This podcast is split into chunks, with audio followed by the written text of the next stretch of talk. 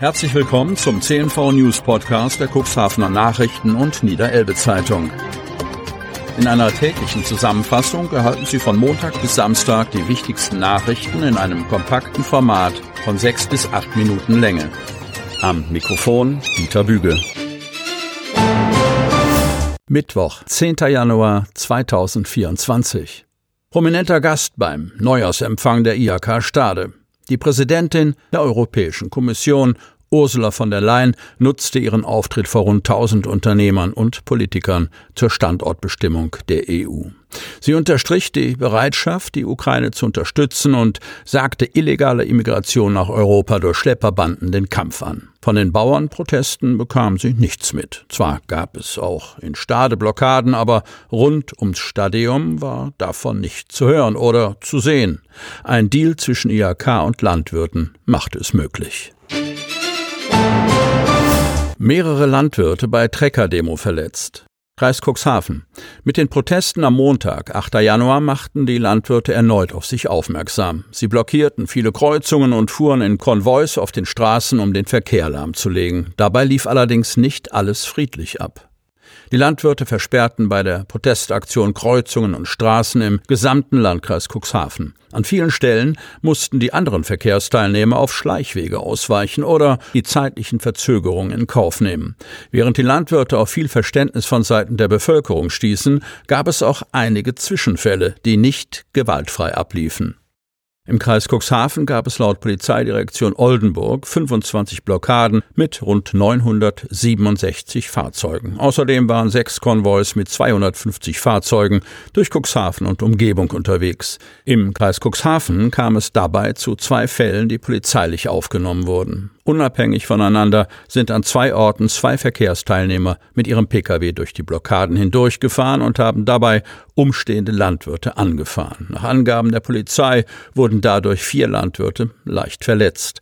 Einer der beiden Autofahrer ist flüchtig und entsprechende Strafverfahren wurden eingeleitet. Ein weiteres Problem, das die Polizei auf Trab hielt, waren unangemeldete Demonstrationen im Kreis Cuxhaven. Carsten Bode, Sprecher der Polizeiinspektion Cuxhaven, berichtet, wir wissen nicht genau, wie viele Demonstrationen nicht angemeldet waren. Es waren einfach zu viele. Die Blockaden am Cuxhaven Autobahnkreisel und in der Papenstraße waren neben den Konvois die einzigen, die angemeldet waren. Von den Blockaden auf der Autobahn 27 war keine einzige angemeldet. Es war zwar ein Abfahren von der Autobahn möglich, aber die Zufahrten waren komplett lahmgelegt beschreibt Bode die Situation. Protestaktion am A27 Kreisel in Cuxhaven. Am Dienstag berichtete die Polizeiinspektion Cuxhaven, dass wieder mit Aktion der Landwirte im Straßenverkehr zu rechnen sei. Die Polizei kündigte eine Demonstration am Autobahnkreisel in Cuxhaven an. Am Mittwoch, 10. Januar, sollen vermehrt Trecker auf den Straßen im Landkreis unterwegs sein und den Verkehrsfluss stark beeinträchtigen. Es sei wieder mit Blockaden der Autobahnanschlussstellen im gesamten Kreisgebiet zu rechnen. Aber auch andere Verkehrsknotenpunkte könnten von den Protestaktionen betroffen sein. Die Polizei weist alle Verkehrsteilnehmer darauf hin, Verzögerungen beim Weg zur Arbeit und nach Hause einzukalkulieren.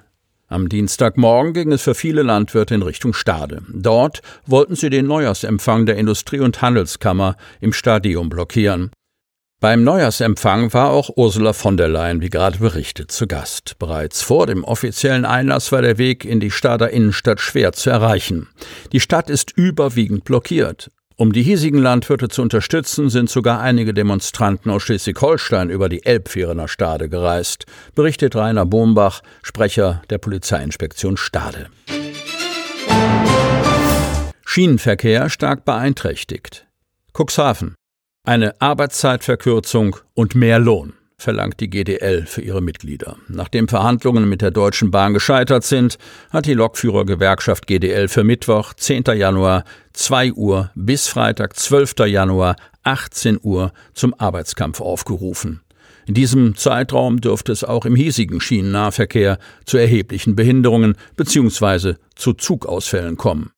Was Pendlern und Bahnreisenden blüht, die mit Zügen der Eisenbahn- und Verkehrsbetriebe Elbe Weser GmbH unterwegs sind, ist nach den Worten von EVB-Sprecherin Andrea Stein zur Stunde noch nicht ganz genau abzuschätzen.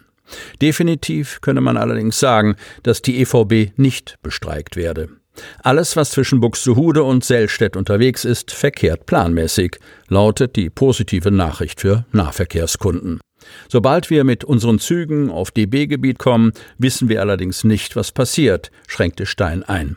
Die Erfahrung vergangener Streikwellen lehre nämlich, dass es im Bereich des Denkbaren liegt, dass Stellwerke mit in der GDL organisierten Fahrdienstleitern besetzt sind. In solchen Abschnitten könnte der Zugverkehr ebenfalls zum Erliegen kommen. Die DB Regio-Tochter Staat Unterelbe hat über Durchsagen auf Bahnhöfen und in den auf der Strecke zwischen Cuxhaven und Hamburg verkehrenden Nahverkehrszügen bereits ab Wochenbeginn auf die Auswirkungen des GDL-Streiks hingewiesen.